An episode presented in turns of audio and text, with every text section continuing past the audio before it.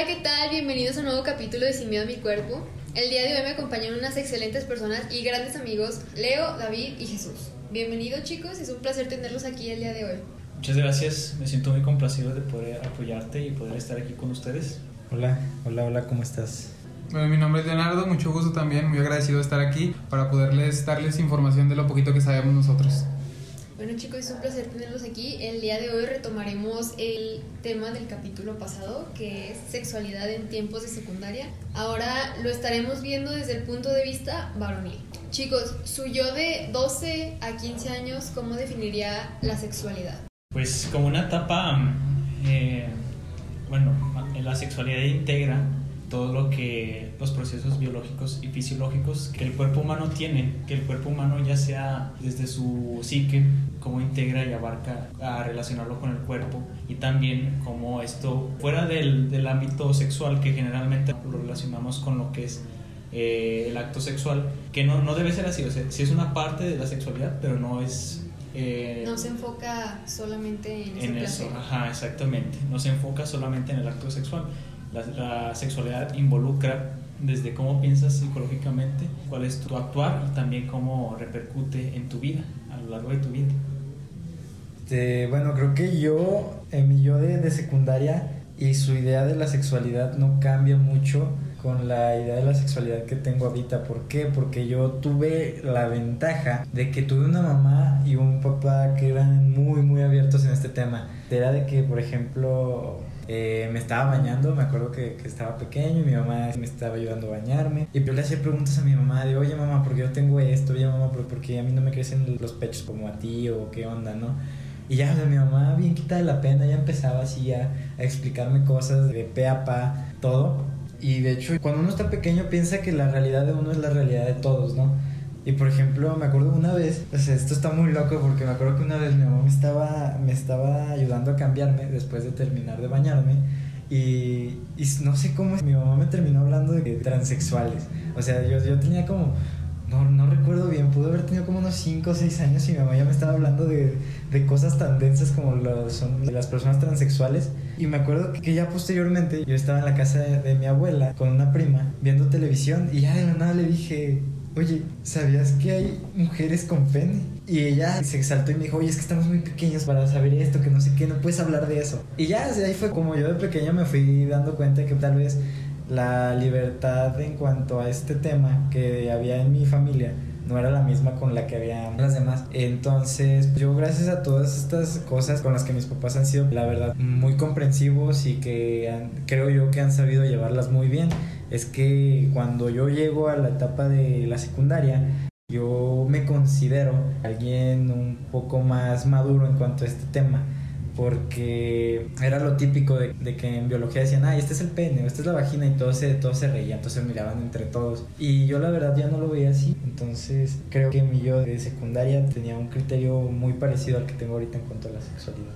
Sí, y de hecho de eso mismo que hablamos, yo creo que es muy importante lo que decía mi compañero Jesús, que es lo de lo psicológico, porque creo yo que empezamos, obviamente todo es psicológico, creo que cuando empezamos a crecer lo vemos más como un punto de vista como o por gusto, o por interés, o por simplemente ver algo que nos atrae y decir, eso me interesa, me llama la atención. Y como dice también mi compañero, el hecho de llegar a un punto de madurez que tus padres o personas cercanas a ti te enseñen lo suficiente que debes de saber lo que es la sexualidad de información, ayuda mucho en simplemente saber al momento de llegar a la etapa como es la secundaria, el decir yo sé y puede que no sea la persona más correcta o algunas ideas sean diferentes, pero sé más o menos cómo funciona y no tengo el tabú de cómo lo tienen todas las personas o como él dice que las personas lo ven muy diferente y piensan que por ser un niño no puedes explicarle ese tipo de cosas, verlas de una manera muy tabú. Entonces, yo creo que mm, yo cuando empecé igual en la secundaria, yo no tenía una madurez de información sexual lo suficientemente clara, pero por mi cuenta fui investigando y darme cuenta de que es algo muy interesante y es algo que todos deberían de saber que era una etapa que se les debe enseñar desde niños, obviamente por parte de su familia de una manera más sencilla, pero yo creo que mi secundaria fue yo mismo aprender todo eso y experimentar, porque yo creo que todos llegamos a un punto de que por más que sepamos, tenemos que experimentar cosas que nos va a dar la deducción y decir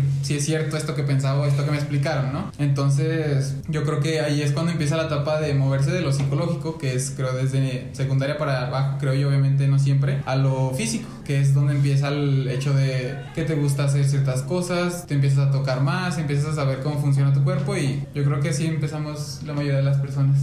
Sí, de hecho hace unos momentos comentábamos que tal vez es un proceso psicológico que comenzamos a experimentar desde pequeños, desde que nacemos y vamos creciendo, pero no tenemos un concepto establecido hasta que estamos en secundaria y vamos creciendo y nos dicen, ok, mira, este proceso se llama de esta manera, y dices, ah, ok, ya lo había experimentado, pero ahora sé que tiene un nombre, sé que tiene un nombre formal a, todas estas cosas.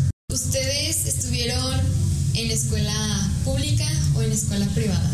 Yo estuve en escuela pública, la cual sí tenía muy, muy generalizado y también con mucho tabú el tema de la sexualidad, porque sí recuerdo en clases de biología, por ejemplo, cuando, como decía David, que cuando se ponían a explicar sobre los procesos sexuales o reproductivos, todo el mundo se empezaba a reír, todo el mundo empezaba a mirar al otro o hacer comentarios o chistes también, por ejemplo lo cual nos da pauta a que esto es un tabú, esto no es algo que se trate comúnmente todos los días ni que se pueda abordar en una conversación formal. ¿Por qué? Porque esto está estigmatizado de cierta forma en la que nosotros nos sentimos privados de dar una opinión o de emitir un juicio acerca de, de este tema precisamente. Sí, yo desde que tengo memoria he estado en escuela privada, entonces es de que desde que estábamos en la primaria ya llevaban psicólogos y nos daban pláticas. No tanto de que vean, es que así funciona y así lo tienen que hacer, no, sino de que de empezar con una ligera introducción, de que todo empieza con bases en el amor y cosas así, o sea, cosas más como psicológicas, no tanto fisiológicas. Luego ya en sexto de primaria ya fue que empezamos a ver como más lo, lo fisiológico. Ya este siento que, que, en la secundaria seguí con esta continuación. Solo que lo que yo siento es que no sé si sea por el hecho de que haya sido una secundaria privada, pero siento que al profesor le daba miedo decir algo que tal vez un alumno o alumna después pudiera irle a contar a sus papás, que tal vez pudieran tener una mente más cerrada e irse a quejar de por qué le estás diciendo esto a mi hija o a mi hijo, ¿no? porque si era de que en clase de biología el profesor empezaba, ok, vamos a hablar sobre sexualidad, pero primero hay que tener en cuenta los valores, ¿no? Y luego, este es el pene, pero hay que tener en cuenta los valores. Ok, el pene este, sirve, sirve para esto, pero hay que tener en cuenta los valores. O sea, prácticamente nos daban clases de valores en lugar de clases de sexualidad. Y siento que en ese momento no lo entendí muy bien, pero ahora siento que tal vez sea porque incluso tú como profe a veces no sabes cuál sea la forma correcta de abordar un tema tan delicado como este, porque no sabes cuál es el trasfondo que esa persona ha tenido previamente. ¿Qué tal que viene de una familia en la que, que no están acostumbrados a hablar de esto o en la que están muy estigmatizados este tipo pues de temas? Un poco más conservadora. Sí, así es. Entonces, mi experiencia en la secundaria fue como un poco más de simplemente recordarnos que hay que tener respeto, pero no nos enseñaron así a ciencia cierta cómo funciona. Cómo funciona. Exacto. Sí, yo creo que eso, hasta parte en muchas, sea pública, privada, yo creo que lo que pasa mucho en la actualidad, desde que nosotros estábamos, porque nosotros ya no estamos en esa etapa, creo que no ha cambiado mucho, obviamente ha mejorado en muchas etapas de la historia, pero lo que pasa mucho es que las personas, como decía mi compañero, lo siguen viendo como un tabú, seas de la edad que seas como no saben a quién le están hablando como persona, no saben cómo referirse de ese tipo de temas que pueden afectar a, digamos, a un niño que está en su secundaria y no sabe si tuvo problemas de ese tema, si en su casa le dicen que no hable de esos temas, y son muy conservadores y son de una religión que a veces a lo mejor ni pueden hablar de esos temas, y pues, se vuelve algo muy, creo yo, está muy, muy fuerte en el sentido no tanto de hablar del tema, sino de que no sabe si puede afectar a una persona, hablar de ese tipo de cosas. Yo, por ejemplo, estuve en, secundaria privada, pero yo venía de una escuela pública, en la que eh, yo creo que también afecta, obviamente, eh, lo que viene detrás, y en mi escuela era muy, como en todas, yo creo, un tabú, obviamente, lo veían muy de risa, lo veían a veces hasta de juego que podía afectar, ¿sabes? Porque obviamente siento que nosotros como hombres pasa mucho que a veces en tus compañeros hacen juegos que hasta no sabes a ti que te hacen daño, de que te pegan, de que cosas que pueden hacerte daño, que te pueden afectar. Y llegando a ese punto, no sé, llegas a una secundaria en la que se supone que te enseñan y en mi secundaria no tuvimos el gusto de que nos enseñaran de verdad cómo funcionaba hasta tercero. Entonces, yo creo que eso estaba mal porque mi maestra, que era la maestra de biología, era la que nos tenía que dar ese tipo de pláticas, pero ella decidió hacerlo hasta tercero de secundaria. En primero ni en segundo lo abordó. Sabía del tema porque cuando nos enseñó, nos enseñó muy bien. Pero nos enseñó hasta tercero de secundaria, que creo que yo que está un poco, no tarde, porque siempre es bueno aprender, pero ya llegabas a un punto en el que decías, ya sé qué es eso. A lo mejor no sé como me lo está explicando usted, pero ya lo experimenté y a veces hasta te llega a afectar porque creo yo que desde que entramos a la secundaria empezamos a convivir con las personas y nos llega a interesar de verdad. Y desde antes tienen que ir enseñando más o menos cómo funciona bien. Y por ejemplo, tú, ¿cuál era la, conducta grupal que, que recuerdas de, de, ese tipo de clases? Porque por ejemplo Jesús ya nos dijo que con ellos empezaban el tema y era de que luego luego empezaban a hacer chistes, empezaban a reírse. ¿Tú qué, qué, es lo que recuerdas? ¿Cómo era la conducta del grupo? Fíjate que conmigo, en secundaria, cuando empezaron en, digamos, desde primero, se supone que se abordaron los temas, nunca los abordaron bien. En primero y en segundo, como las personas son muy, todavía vienen de una escuela, vienen de un tabú, empiezan a hacer chistes, yo creo que en todas, no importa qué tipo de escuela estuvimos, yo creo que siempre tiene que haber alguien que como no entiende bien, no lo quiere abordar el tema y le da vergüenza. Entonces hace bromas hace chistes. Y entrando a la etapa de tercer grado, que es cuando nos enseñaron bien, haz de cuenta que había una etapa que, que se me hizo muy interesante lo que hizo nuestra maestra. Obviamente ella nos enseñó lo que eran los preservativos, nos enseñó cómo funcionaban, nos hizo presentaciones. Y yo creo que se hace mucho de risa porque dicen muchos que eso lo hacen muchos profesores. En mi escuela sí lo hicieron. La maestra llevó una fruta, llevó un pepino y llevó un preservativo. Un preservativo.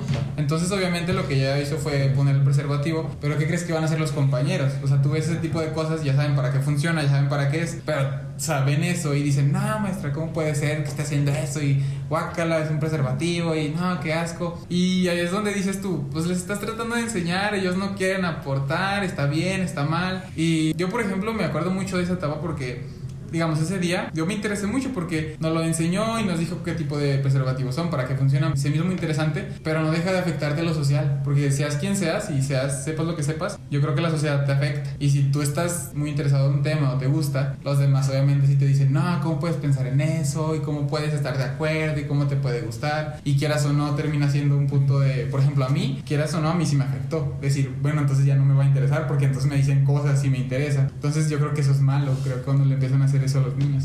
Sí, aquí abordas lo que es una... que a pesar de, de que existió cierta información, también existía cierta desinformación uh -huh. sobre lo que es precisamente los anticonceptivos, cómo usarlos, cómo se deben de, de, utilizar y también cómo, a pesar de tener todo el conocimiento o eh, aparentemente tener conocimiento sobre cómo funciona la sexualidad, cómo se da, qué procesos involucra, de esto sigue abordando hasta tu psique desde lo que fue más pequeño, desde sí. lo que nuestras primeras experiencias desde pequeños, nuestras primeras experiencias sexuales, cómo se ven reflejadas en lo que es nuestro pensamiento actual.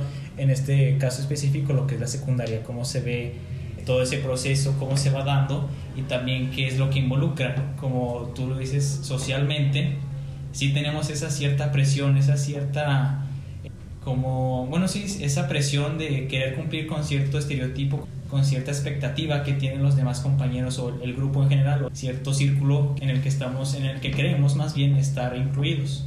Uh -huh. Porque más que nada en la secundaria empieza lo que es ya como tal la adolescencia, empieza todo el proceso de desarrollo sexual, cómo aparecen tus caracteres secundarios sexuales, cómo el, el chico, la chica se empiezan a, a, conocer más, conocer sus partes más profundamente, cómo, cómo funciona, qué es lo que le, le, llama la atención, hasta cierto punto sentir miedo sobre qué es lo que sucede y no saber con qué persona comunicarse, ya sea uh -huh. porque sus papás tienen cierta desconfianza o porque no saben cómo comunicar qué es lo que le está pasando. Eso también involucra, y más aún también los docentes, al tratar de enseñar este tipo de temas, se van por la vía de que los chicos lo tomen a juego. ¿Por qué? Porque no, no se sabe cómo mostrar estos temas, cómo hacerlos de un conocimiento entendible durante ese periodo cómo se da toda esta transformación, porque es un cambio, es un cambio grande que involucra el pasar desde lo que es el niño, pasar por la, por la etapa de la pubertad y desarrollar todos esos, tanto físicamente como psicológicamente, cómo te desarrollas, cómo te desenvuelves dentro de la sociedad y más que nada pues tu sexualidad.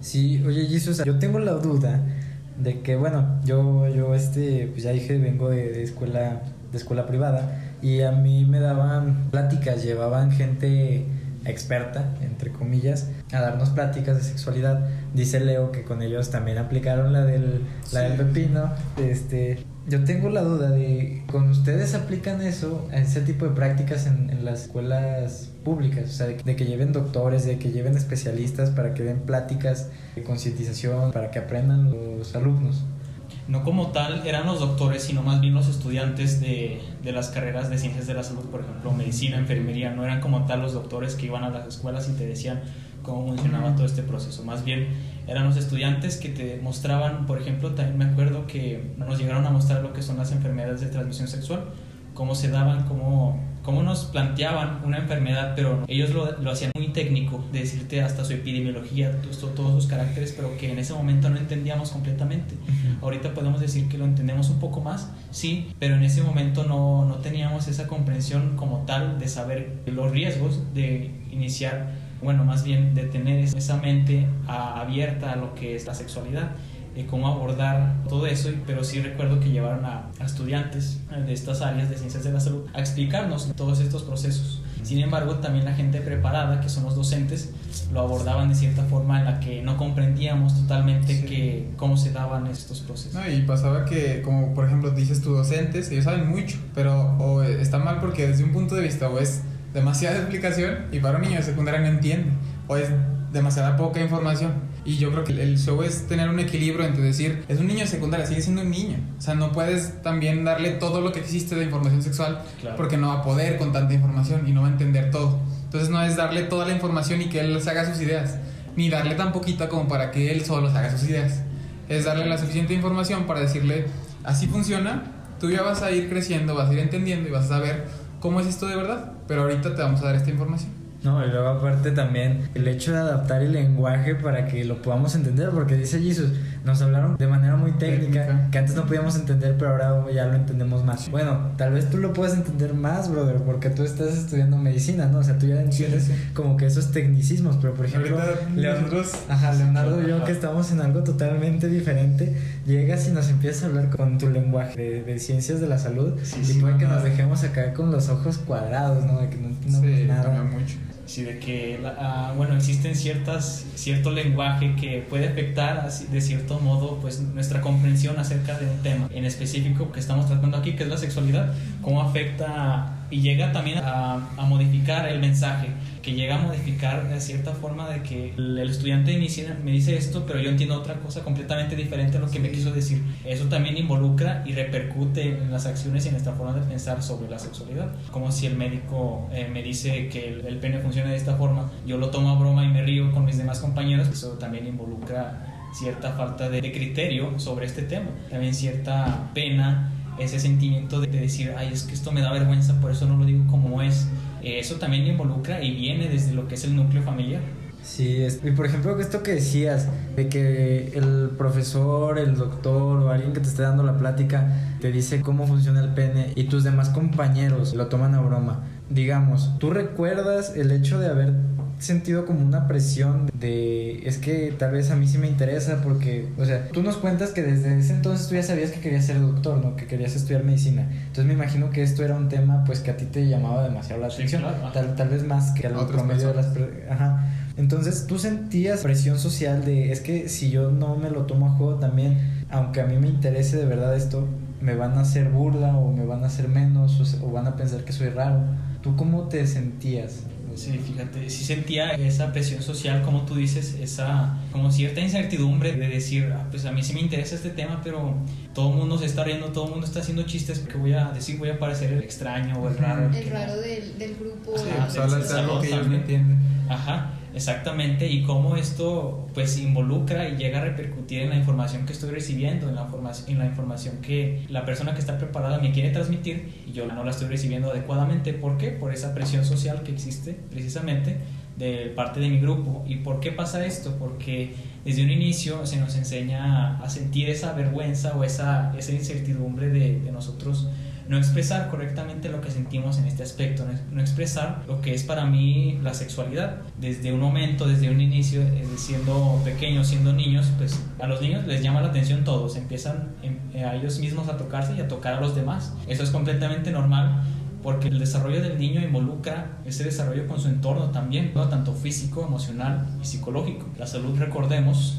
como lo dice la, la, Organización Mundial de la Salud, la salud involucra lo que es el desarrollo fuera del estado de enfermedad, un desarrollo biopsicosocial. ¿Esto qué quiere decir? Que involucra los caracteres biológico, social y también lo que repercute en nuestro desarrollo. ¿Y de qué forma involucra a nuestra familia? De la forma en la que un niño se siente recompensado o siente cierta vergüenza o incluso te llega a sentir terror también sobre expresar su sexualidad, ya sea que venga de un núcleo familiar conflictivo o como dices tú David, que tuviste una experiencia familiar abierta en la que se te explicaban las cosas, se te decían las cosas adecuadamente, sin embargo, tú no sentías esa confianza de poder explicarlo con tus amigos, con tus compañeros, de que, oye, yo me siento así, yo me, yo me toco esta parte y se siente de tal forma.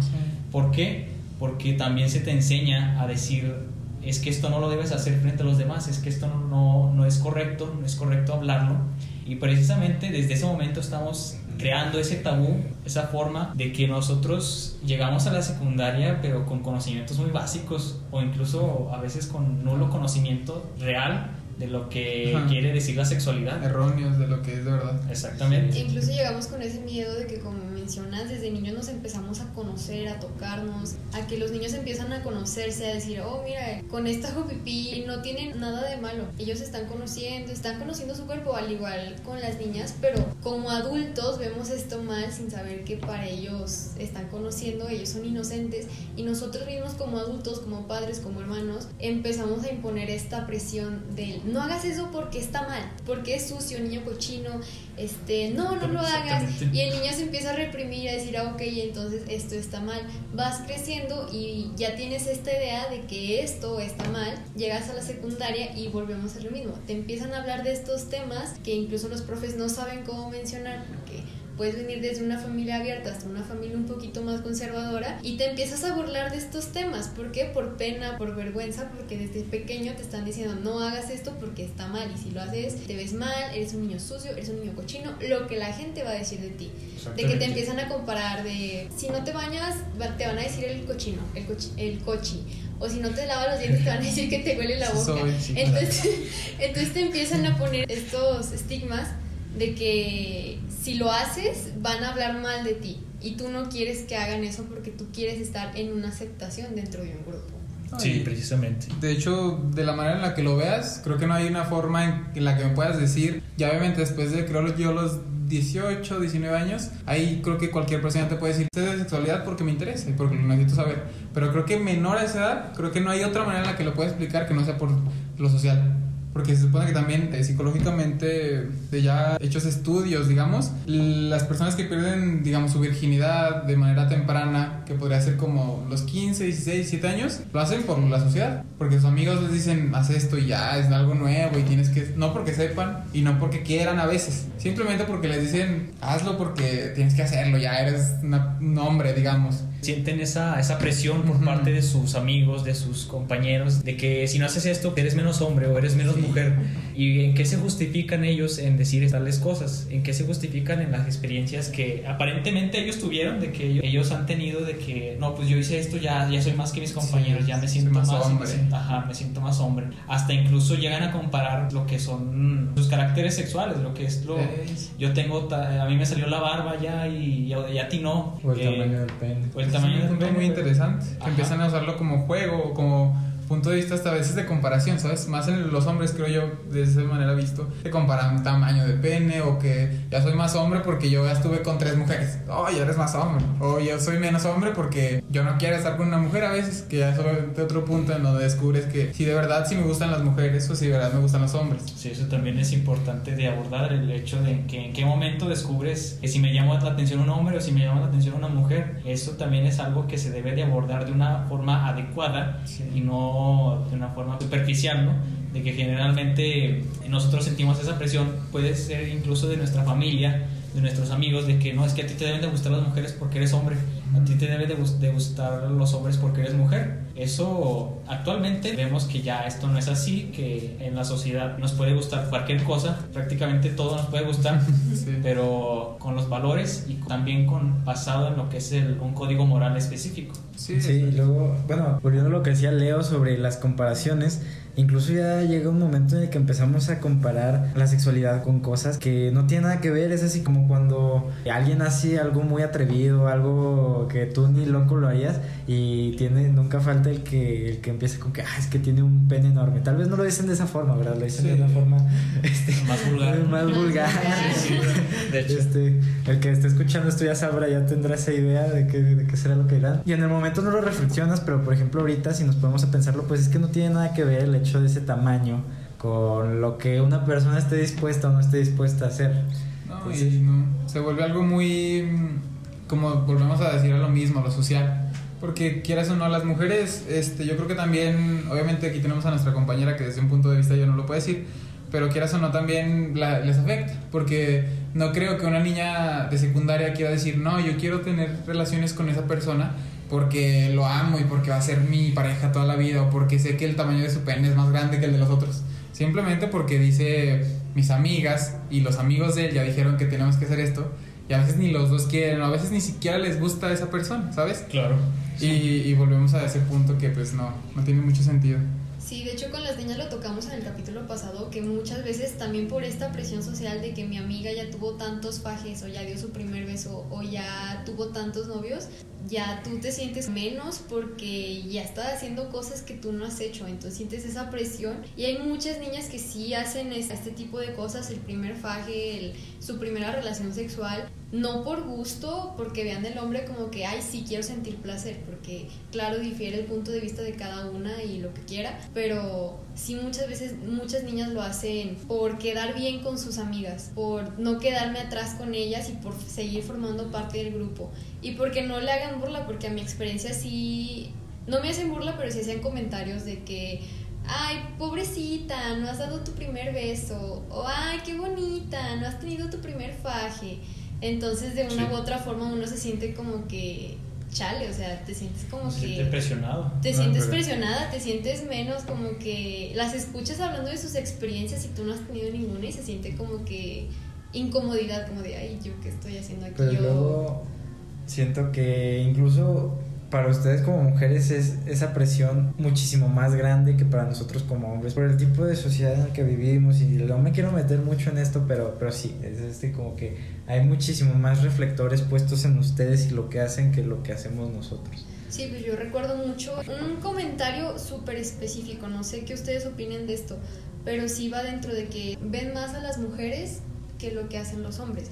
Por ejemplo, si una mujer quiere estar con muchos chicos, automáticamente la tachan de puta, de volada, de que ya le vas a abrir las patas a cualquiera. Sí. Entonces, de una u otra forma se siente como incómodo, ¿no? Cuando esto no la hace ni más ni menos mujer por estar viviendo pues su sexualidad en este caso. Yo creo que es algo que hasta aborda puntos hasta muy fuertes el hecho de decir una mujer, porque obviamente sabemos que vivimos en una sociedad un poco a veces machista, a veces que afecta a la mujer, a veces no.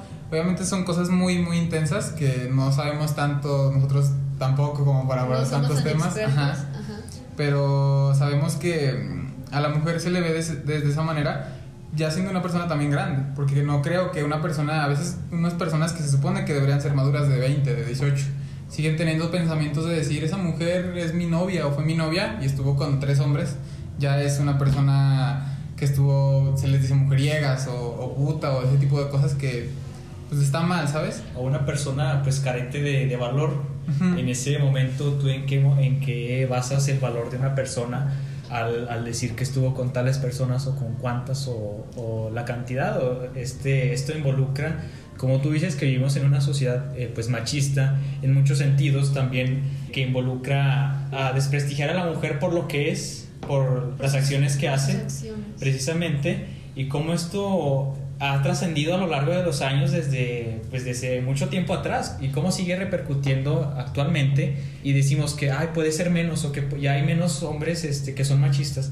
No, es- esto sigue perpetuándose y, y sigue siendo un problema fuerte y delicado, porque no es correcto desde ningún punto de vista eh, otorgarle un valor a la mujer o al hombre también por, por cuántas mujeres o cuántos hombres estuvo, sino que esto debe ser tratado a fondo específicamente porque no, no es correcto otorgar ese calificativo a la mujer, o bueno, específicamente a la mujer en este caso, por, eh, por tales acciones, sino que esto va más allá, esto va más, un poco más profundo y hasta qué punto involucra el machismo, cómo afecta tanto a la mujer como al hombre, también afecta a la sociedad entera y también aquí podemos meter lo que es el problema de violencia de género, cómo afecta y cómo se da en muchas personas. Los índices de México, 8 de cada 10 mujeres son violentadas. ¿Esto por qué? Porque el hombre se le atribuye todo el poder en la relación, se le atribuye todo el, el poder tanto monetario, social, eh, en todos los sentidos, de que la mujer no se puede independizar o no puede ser mujer porque no tiene un hombre a su lado. ¿Esto en qué se basa? En, se basa en estas ideas antagónicas que van en contra de incluso los principios humanos y los derechos humanos que, que atañen en contra de la mujer y en contra de lo que de lo que representa nuestra sociedad porque dependemos de lo que las mujeres hacen para ser nosotros mismos y Sí. para ser una sociedad. Y de hecho creo que el cómo se dé la sexualidad en la secundaria, incluso desde antes, desde la casa, también debería de abordar esto que estás diciendo. ¿Por qué? Porque por ejemplo en mi caso, en el caso más personal, mi papá es el menor de seis hermanas, entonces él en su casa lo, lo enseñaron a que el respeto hacia la mujer debía ser no una opción, debías de tratarla como una igual, ¿no? Una obligación. Ajá. Ajá. Pero aún así, o sea, yo aunque nunca haya visto a mi papá llevar, llevar conductas machistas, ahora que ha empezado todo esto de, de las campañas de concientización feministas, me he dado cuenta que aunque mi papá siempre haya sido con que no, es que a la mujer hay que respetársela y nunca hay que hacerla sentir menos, hay cosas que las tenemos tan interiorizadas, que son machistas, que ni siquiera nos damos cuenta. ¿Por qué? Porque están tan interiorizadas. Entonces yo creo que también esto debería de impartirse en las clases de sexualidad, o sea, el hecho de enseñarles que no por ser del sexo masculino debes de tratar o hacer menos al sexo O femenino. al revés. Y no, ajá, Al revés también, sí. También no al revés, sino de que enseñar que todos somos diferentes y lo que a ti te hace diferente puede que a mí me pueda servir en algún momento, puede que a mí me pueda traer en algún momento lo que a mí me hace diferente, puede que a Leo lo, lo pueda traer en algún momento, no sé, este X cosa, porque creo que esto va muy relacionado también con lo que estábamos diciendo hace rato. Hay cosas que no nos damos cuenta que son agresión a la mujer, que las hacemos de forma automática porque lo que estamos Lo acostumbrados que a hacer. aprendemos, lo No, que vemos y Lo que nos lo- enseñan y lo normalizamos, Sí. pero no sabemos que está mal. ¿Por qué? Porque nuestra familia nos pone este estándar de que no está mal, es normal y no pasa nada. Pero sí, sin embargo, sí creo que, que existe mucha presión y sin embargo, a final de cuentas seguimos siendo personas, tanto hombres como mujeres seguimos siendo personas. Y seguimos siendo iguales. Ajá, seguimos siendo iguales. Claro, me volvemos a mencionar, quizá los hombres tienen más fuerza que las mujeres, quizá hay algunas mujeres que tienen más fuerza que los hombres, pero al final de cuentas, a mi punto de vista, creo que cada uno somos un complemento y nos complementamos, como menciona David, hay cosas tal vez en un hombre que me pueden atraer, pero no está mal. O por ejemplo, yo como mujer hay cosas que me pueden atraer de una chica, pero tampoco está mal. No, y además, como decía mi compañero David, se me hace un tema muy interesante. La educación sexual no simplemente significa que te enseñen a cómo tener relaciones sexuales o cómo estar con las personas o cómo tocarlas o cómo tocarte.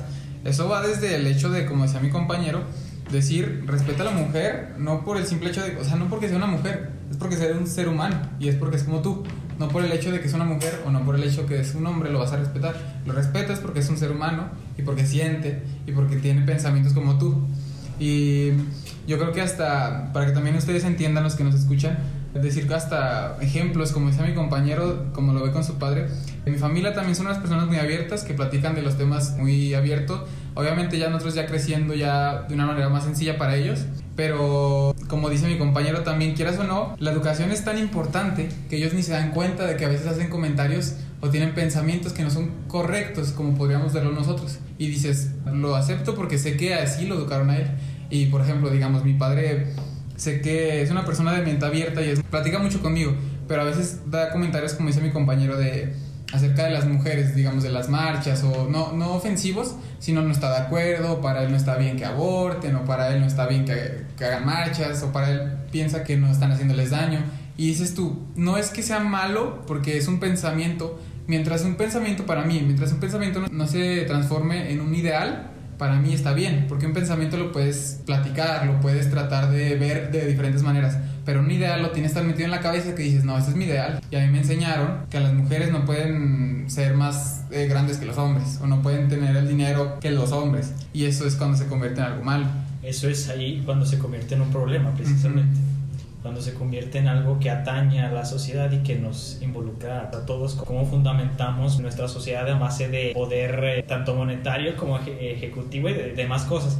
Eh, cómo tenemos estas ideas de que la mujer es, es, es menos al hombre y cómo esto viene desde casa, desde nuestro núcleo familiar cómo repercute a lo largo de toda nuestra vida y más aún en esta etapa de secundaria que empezamos apenas a discernir qué está bien, qué está mal, qué es lo que debo hacer o qué es lo que no debo hacer. Precisamente eso también viene desde familia, viene desde, desde cómo fuiste educado, desde cómo fuiste enseñado en todas estas cosas. Sin embargo, yo personalmente no tuve esa educación de mis padres de a decir, ellos no, no son de una mente abierta sino más bien son muy conservadores y en lo personal mi papá es muy machista en muchos aspectos, bueno, también muchas acciones que hace y eso es algo que a mí me ha costado, a mí me ha costado y me ha dolido. ¿En qué sentido? En el, sentido de que yo me he sentido desorientado, en el sentido indiferente también a ciertas cosas. ¿Cómo me he dado cuenta de todo esto? No me hubiera dado cuenta si no fuera por mi abuelita, que en este caso pues es una mujer, claro, y ella me ha dado su opinión y su punto de vista sobre todo esto, cómo ella ha sufrido también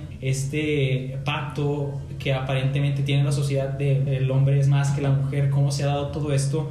Eh, y mi abuelita me ha orientado, me ha, me ha dicho que aprenda a discernir entre lo que está bien y lo que está mal. ¿Cómo sé este proceso? Porque yo lo veo, yo lo siento en, en mi casa que mi papá hace tal cosa y a mi mamá le hace sentir mal, le hace sentir este, insuficiente o que no es lo que ella aspira a hacer ante un hombre y esto está mal. Yo como hijo y también como ser humano sé discernir que esto está mal. No necesariamente porque vengas de una familia en la que hay conflicto o en la que hay machismo o demás ideas erróneas en contra de, más bien de querer poner todo el poder en una persona, vas a ser igual. No, esto, es, esto también es un error que generalizamos, caemos en el error. Bueno, esto es un hecho no todas las personas son así. Sin embargo, sí tenemos que tener esa base, esa idea de saber qué es lo que está bien y qué es lo que está mal. Y más aún en temas así que involucran al hombre, a la mujer y la forma en la que piensan y en la que actúan. Definitivamente, en el capítulo pasado hablábamos de que nosotros somos la generación del cambio. Tal vez nuestros padres son de una forma y ya tienen sus ideales de una forma, sus pensamientos de una forma, sin embargo, nosotros podemos cambiar esos ideales y no seguir sus mismos pasos. Nosotros podemos crear nuestras propias ideas, ver que, por qué camino nos vamos y como tú mencionas, para ti tú tienes este sentido crítico de darle el mismo valor a mujeres como a hombres, pero en tu casa es algo diferente y es algo complicado y que te ha costado porque tal vez tu papá o tú esperas la aprobación de tu papá y en vez de eso recibes un regaño por pensar lo que estás pensando pero tiene que ver esto con este vínculo familiar. Creo que también muchas mujeres caemos en este ideal de que tenemos que ser menos que los hombres y que los hombres tienen que hacer las cosas por nosotras porque a ellos les tiene que costar. Sí, porque a ellos les corresponde. Porque a ellos les corresponde, claramente entre comillas, cuando no es así, como volvemos a mencionar, somos personas iguales, somos personas, tanto hombres como mujeres, y a los hombres no muchas veces les toca pagar la comida siempre, no les toca invitarte la comida, en cosas súper sencillas de coqueteo, alguna cita, no les toca pagar la comida en algunas ocasiones. Puede ser ambas partes o la chica también puede tomar la iniciativa. El hombre muchas veces tampoco puede decir, oye, ¿quieres ser mi novia? Oye, ¿quieres ser mi chica? La mujer también puede tomar esta iniciativa. Em, la chica también puede ir a visitar al chico en vez de que él esté yendo constantemente a su casa. Sí. Pero es algo que también nos inculcan desde pequeñas a nosotras como mujeres. En diferentes familias, claramente, no todas son iguales. Pero sí esto de que el hombre tiene que tomar la iniciativa y él tiene que hacer las cosas por ti y tú tienes que pues quedarte chiquita, ¿no? Porque inconscientemente te están dando esta idea de que tú tienes que ser chiquita ante un hombre cuando realmente no, o sea, tienen mismas capacidades, mismas habilidades y ambos pueden hacer las mismas cosas. Tal vez uno se le dé más otra cosa que a ti, pero sin embargo son un complemento, volvemos a lo mismo. Sí, volvemos al, mismo punto en el que ambos son un complemento el uno del otro, ambos son iguales ante la sociedad, ante todo todo el sistema que nos rige. Bueno, debería ser así, claramente en, una utopía, en una utopía todo debería ser así. Sí, en los hechos, sin embargo, vemos que no es así, que muchas veces no se respeta este acuerdo de que deben ser iguales ambos. Todo lo contrario, vemos ese desfase entre lo que es que un hombre tiene puestos más elevados que una mujer o que la mujer recibe menos pago o que la, la mujer recae todo el peso sexual al momento de tener un hijo o de querer o no querer un hijo en este caso. Atribuimos todo eso a la mujer. Sin embargo, el peso, toda esta carga debe ser repartido equitativamente, el hombre y la mujer. No todo el peso depositarse en la mujer, sino que el hombre debe ser consciente y debe ser parte de lo que sus acciones conllevan, de lo que su mente y su acción tiene sentido en lo que involucra a los aspectos de la mujer. Sí, luego aparte con lo que decías de que los hechos no demuestran la teoría, también no estoy tan de acuerdo con lo que acabas de mencionar tú, Seira, de que somos la generación del cambio, ya que, bueno, volviendo a la secundaria, mi secundaria era una secundaria muy pequeña, bueno, eh, comparándola con una secundaria pública, ¿verdad? Era una secundaria pequeña, donde cuando, recuerdo, estábamos en tercero de secundaria, teníamos un grupo de puros hombres. Ahí era donde nos poníamos de acuerdo para ver de qué color íbamos a ir cuando nos tocara ir a jugar fútbol o cosas por el estilo, ¿no? Cosas de Este, hombres, cosas de hombres. Cosas de hombres. Sí, o sea, como el típico equipo de fútbol de, de los del salón en- que hay en las secundarias. Y una vez, me acuerdo, yo ya estaba dormido y me despierto y encuentro que tengo fotos de una compañera que habían mandado por ese grupo. O sea, yo sí me saqué de onda, fue como de qué pex, ¿no? Entonces se hizo todo un alboroto total que los directivos de la escuela se enteraron, no hablaron directamente con nosotros, lo cual siento que desde allí demuestra una conducta machista de los mismos directivos que eran mujeres, porque bien hablaron con la chava de qué pedo, por qué hiciste esto, pero no hablaron con nosotros ni hablaron con el chavo que mandó las fotos de "Eh, por qué haces esto, esto no se puede hacer. Aparte de que el chavo, me acuerdo que todos lo veían y era así como, no, que, que pro, que es grande tú, que, que este, rolaste Sí, el sí, pack sí. de esta morra. Y la morra, la morra al final de cuentas, no sé si tuvo que ver el hecho de, de lo que pasó con sus fotos, pero se terminó cambiando de escuela incluso antes de que terminara ese mismo ciclo escolar. Sí. Y por ejemplo, yo sí lo platiqué con mi mamá porque pues, me acuerdo que fue un, un caso muy grande. Y mi mamá sí me agarró y me dijo, a ver, idiota, quiero que borres esas fotos. Sí. Y, y se puso a darle un sermón, aunque yo no hubiera tenido nada que ver, aunque yo no hubiera este... Sido partícipe. sí, sido participante. Sí, bueno, aunque desde cierto punto... como si fueras he- hecho algo malo tú. Ajá, sí, fue donde, donde empecé a ver porque mi mamá sí me dijo, es que tú fuiste partícipe porque no hiciste nada, o sea, te quedaste callado y tampoco fuiste así como para decirle a la chava, oye, yo sé que no fue tu culpa, o sea, el hecho de, de pasar fotos es algo que todos hemos hecho o llegaremos a hacer y decirle, si quieres hablar o si sientes que no tienes amigos, pues no, yo estoy aquí, yo sigo siendo tu amigo. Me dijo, el hecho de que tú no hayas hecho algo por el estilo, que hayas quedado callado, viendo cómo la otra chava se la cargaba la fregada, también te hace partícipe de esto. Y fue algo que me puso a reflexionar y ahorita que estamos hablando de este podcast, también nunca había reflexionado, o sea, el hecho o lo que representa que en lugar de que los directivos que eran mujeres, en lugar de que hayan ido y sancionado, hablado con quien roló las fotos, se hayan ido en contra de quien las pasó, o sea, de quien se las tomó.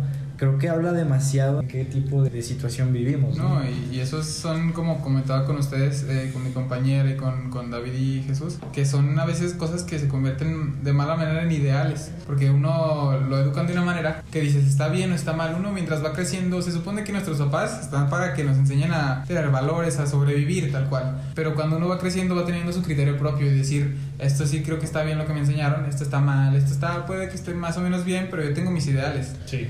Entonces, hay veces que algo te, te lo inculcan tanto que dices, este ya es un ideal porque tanto me lo dijeron así y tanto lo vi en otras personas que creo que es correcto. Como dice mi compañero, de lo que es los directivos, aunque fueran mujer, tenían ese hecho de, digamos, ser un poco machistas porque pues no tuvieron que haber hecho eso con la chava, creo yo. Porque sí, puede que desde su punto de vista esté mal o esté bien, pero sigue siendo malo lo que ellos hicieron. Y no fue de la manera, creo yo, correcta en la que lo abordaron. Ahora, desde el punto de vista, como hablamos desde el principio de secundaria, Creo que de hombres pasa mucho más, casi 99% más, el hecho de ese tipo de cosas, de pasar fotos, de que ya conocieron a una chava, la chava nueva, ah, y luego dicen que esta chava viene de esta secundaria, que porque se cambió porque estuvo con Sí. un profe, a veces dicen cosas que uno empieza a hacer chismes, se le diría, y empiezan a pasarse fotos, empiezan a hacer ese tipo de cosas. Y yo también que desde hace rato quería preguntarles, porque se me hace muy interesante eso, eh, volviendo, creo yo que la mayoría de nosotros nos dimos cuenta, creo en la secundaria 100%,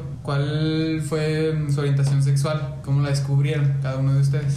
¿Cómo a qué edad crees que fue? ¿En qué momento o qué edad dijiste? Siento que me gusta, esta es mi orientación sexual. Creo que desde muy pequeños, yo me acuerdo desde que tengo memoria estaba en el kinder y había una chava que se me hacía muy, muy, muy bonita en el kinder. Tanto así que yo me pasaba hablándole a mi mamá y a mi papá de esa chava, de que, ay, mamá, es que está muy guapa, muy bonita. Ujú. Tanto que mis papás se hicieron amigos de sus papás, o sea, estuvo muy loco. Eh, intentando casarlos. Este, Casi, casi. Y fue lo mismo en la primaria. Esa chava se me seguía haciendo muy, muy guapa. Y ya pasé a secundaria y fue cuando tuve mi primera novia. Ajá. Después, finales de la prepa, fue cuando tuve mi segunda novia, que es la actual. Lo presente. la, la presente aquí, Presente, este, sí.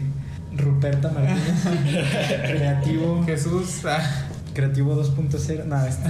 Entonces creo que conmigo simplemente se dio, o sea, nunca. Se fue. No Fue tuviste, fluyendo no y- tuviste dificultades. ah, no, lo, no lo pensaste como tal, sino fluiste, tú dijiste yo voy queriendo esto y así. No, Sí. no, no fue como que dijiste que quiero. Sí, o sea, no, no descarto el hecho de que tal vez ya cuando tenga 40 años me dé cuenta de que, ah, tal vez el Jesus era el amor de mi vida, no Ajá, sé. puede ser. Porque, Sí. o sea, se, se ha dado, ¿no? Incluso, sí. Se ha dado. o sea, no conozco, pero estoy seguro de que si buscamos en internet nos vamos a dar cuenta de, o, de, o a enterar de alguno que otro caso de, de personas que ya estaban casadas, que tenían hijos y que de la nada un día se despertaron Sí. y dijeron, pues a mí me gusta mi compadre. Pues no sé. No, y de hecho, ahorita que también mi compañero nos eh, conteste su pregunta, ahí las personas también ese tema lo siguen viendo como un hecho de ¿te gustan los hombres o las mujeres? Obviamente ahorita ya existen, como también decían, que te puede gustar en sí cualquier cosa. Si te gusta la mesa, pues te gusta la mesa. La mesa.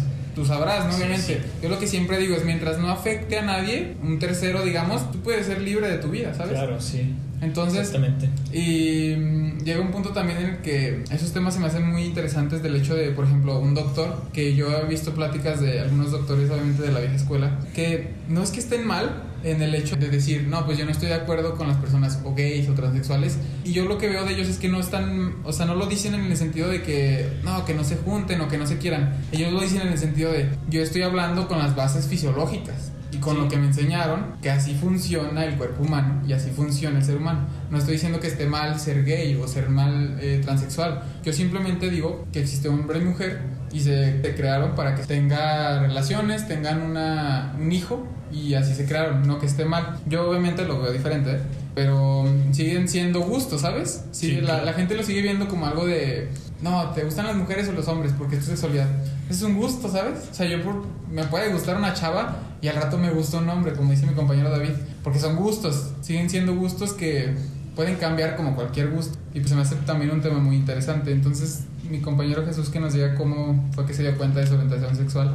Cla- Claro que sí. Antes de abordar precisamente eh, algo que, que me gustó que, que dijiste, a una cosa importante que abordaste fue de que el- eh, un médico como tal te decía, solo existe hombre y mujer y ya se acabó.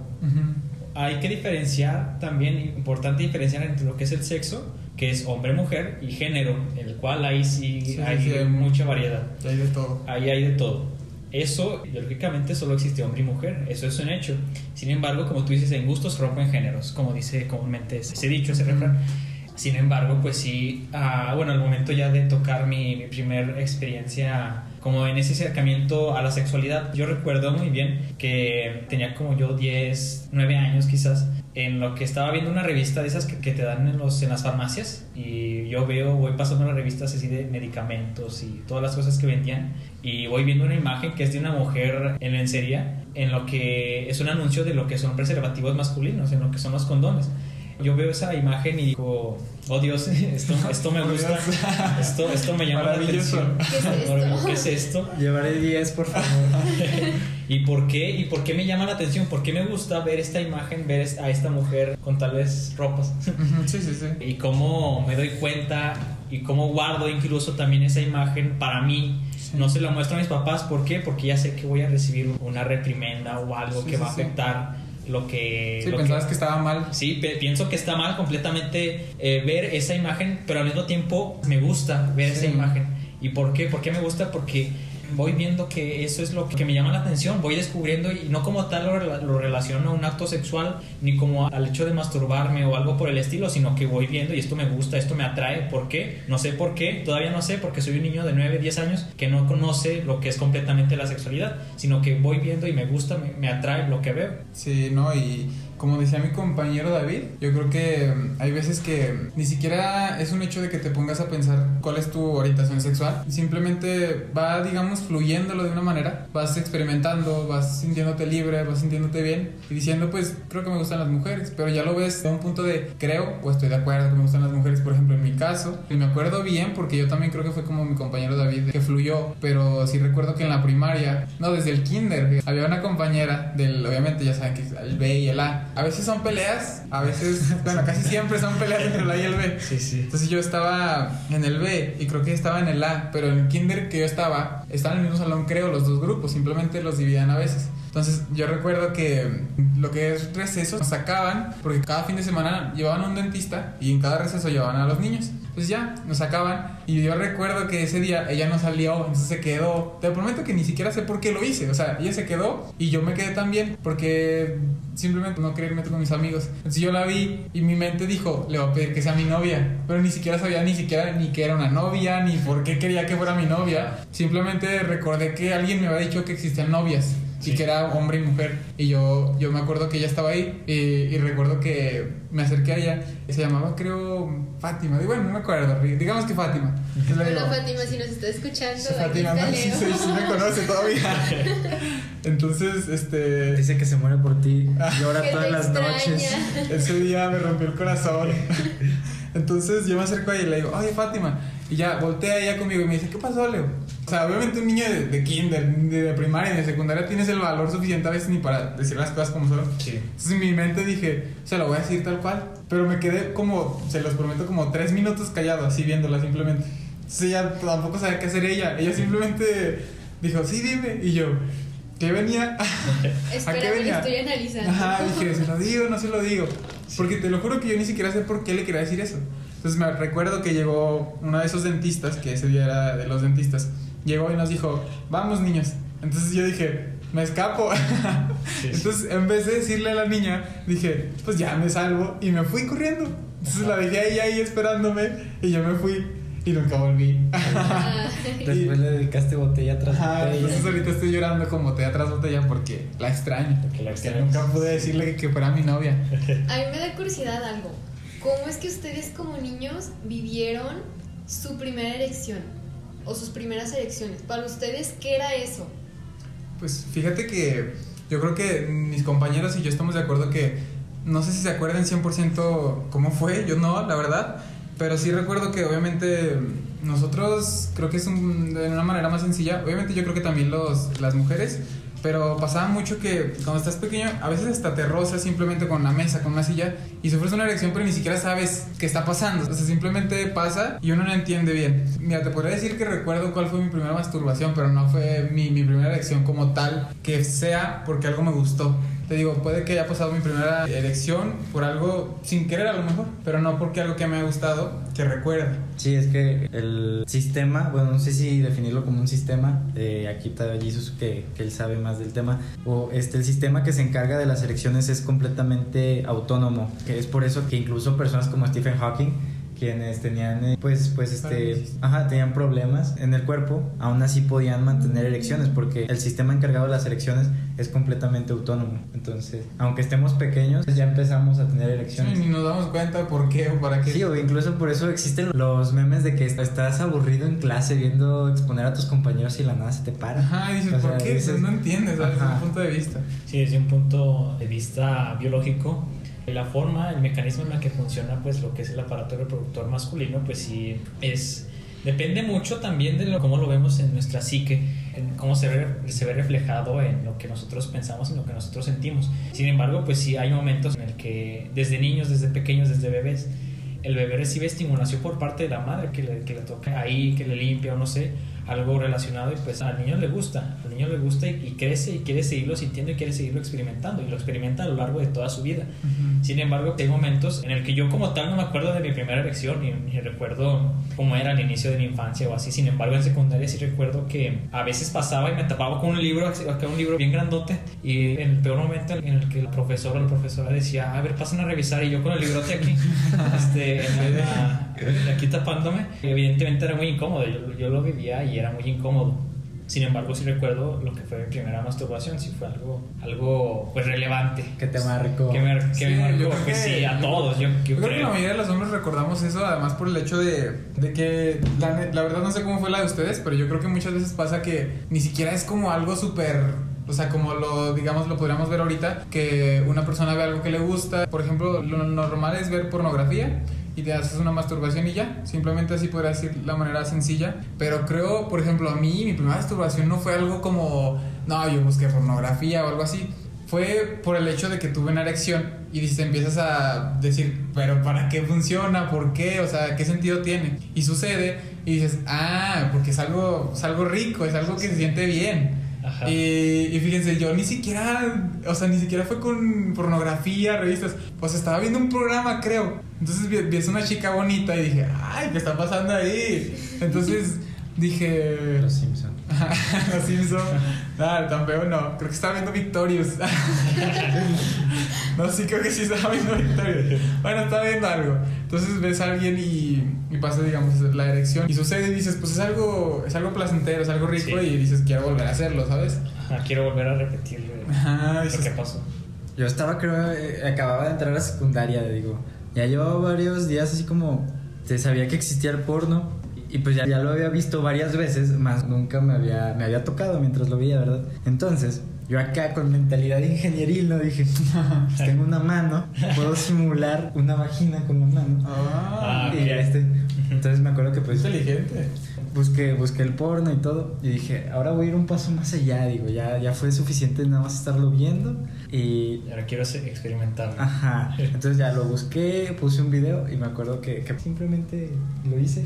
Y me acuerdo que, que las primeras veces sí fue así como que se me cansaba el brazo. No, y además creo que empieza, o sea, creo que cualquier hombre empieza una época, creo que, creo que es la secundaria, en la que tenemos demasiadas, digamos, masturbaciones.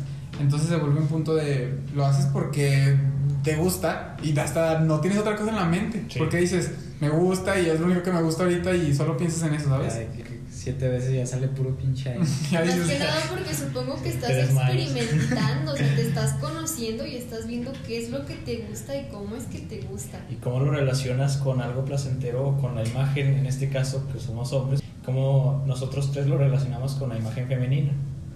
Definitivamente. ¿La tuya cómo fue, Jesús? Pues yo, yo sí recuerdo que mi primera masturbación fue, este, me acuerdo que un compañero de- en la secundaria, fue precisamente en la secundaria, en lo que fue, creo que el segundo año me parece, sí, creo que sí, el segundo año de secundaria, que un compañero me dijo, oye, ¿y tú ya te masturbaste? Y yo, "Pues, no, ¿qué, qué es eso? Y ya él medio me explicó que, que se hacía así, y así, y así, pues bueno, no tiene mucho, no tiene, explicó. no tiene mucho proceso, la verdad. Pero pues él me dijo que, oye, yo ya lo hiciste y, y puede que sí haya sentido una cierta presión social como, oye, ¿qué se sentirá masturbarse? No, yo esa noche sí recuerdo que me masturbé y me sentí bien, me sentí, pues sentí como ese placer, ¿no? Ese placer y por primera vez lo sentí en toda mi vida y pues lo quise volver a repetir y, y no es algo, comúnmente lo vemos como una mala práctica que por hacer eso somos unos sucios, unos marranos, pero es todo lo contrario, nos conocemos a nosotros mismos y conocemos qué es lo que nos gusta y qué es lo que, lo que no nos gusta en algunos sentidos. Sí, pero si tuviera que decir algo que marcó mi primera masturbación, y yo creo la de todos, es que a poco no se cansa el brazo, así machín. Sí, sí, sea, o sea, como la que no sabes todavía cómo hacerlo, cómo administrar tu energía. Bueno, sí, pasa eso y además que creo yo que es como hasta la primera vez es, teniendo relaciones sexuales, no sabes hacer las cosas bien, ¿sabes? Entonces, Ah, claro. una, o te cansas o a veces hasta te haces daño. Ey, te Porque dices, pues, o sea, ¿qué estoy haciendo, sabes? Pero lo intentas y tratas de hacerlo mejor, entre comillas. Sí, sí. Y cuando llegas, digamos, al clímax, dices, me gustó. Me vale que me duela a veces o como esté, pero me gustó, ¿sabes? Y lo voy a seguir haciendo. Ajá, exactamente. Pero ahorita que dices eso del clímax, me acuerdo que yo sí, yo llegar al clímax y decir, rayos, bro, ¿esto fue todo? ¿Qué pex? O sea, o sea, sí me sentí extremadamente bien, pero ya después recapitulando dije, ¿qué pex? ¿Eso fue todo? Ya, ya. Dos segundos. ¿Por qué? Tampoco. Pero bueno. Bueno chicos, yo creo que esta fue la última pregunta. De verdad fue un placer tenerlos aquí el día de hoy. Esperemos que todas las personas que nos estén escuchando se hayan divertido, les haya gustado el chisme, hayan aprendido algo y nos veremos en un próximo episodio de Si me da mi cuerpo.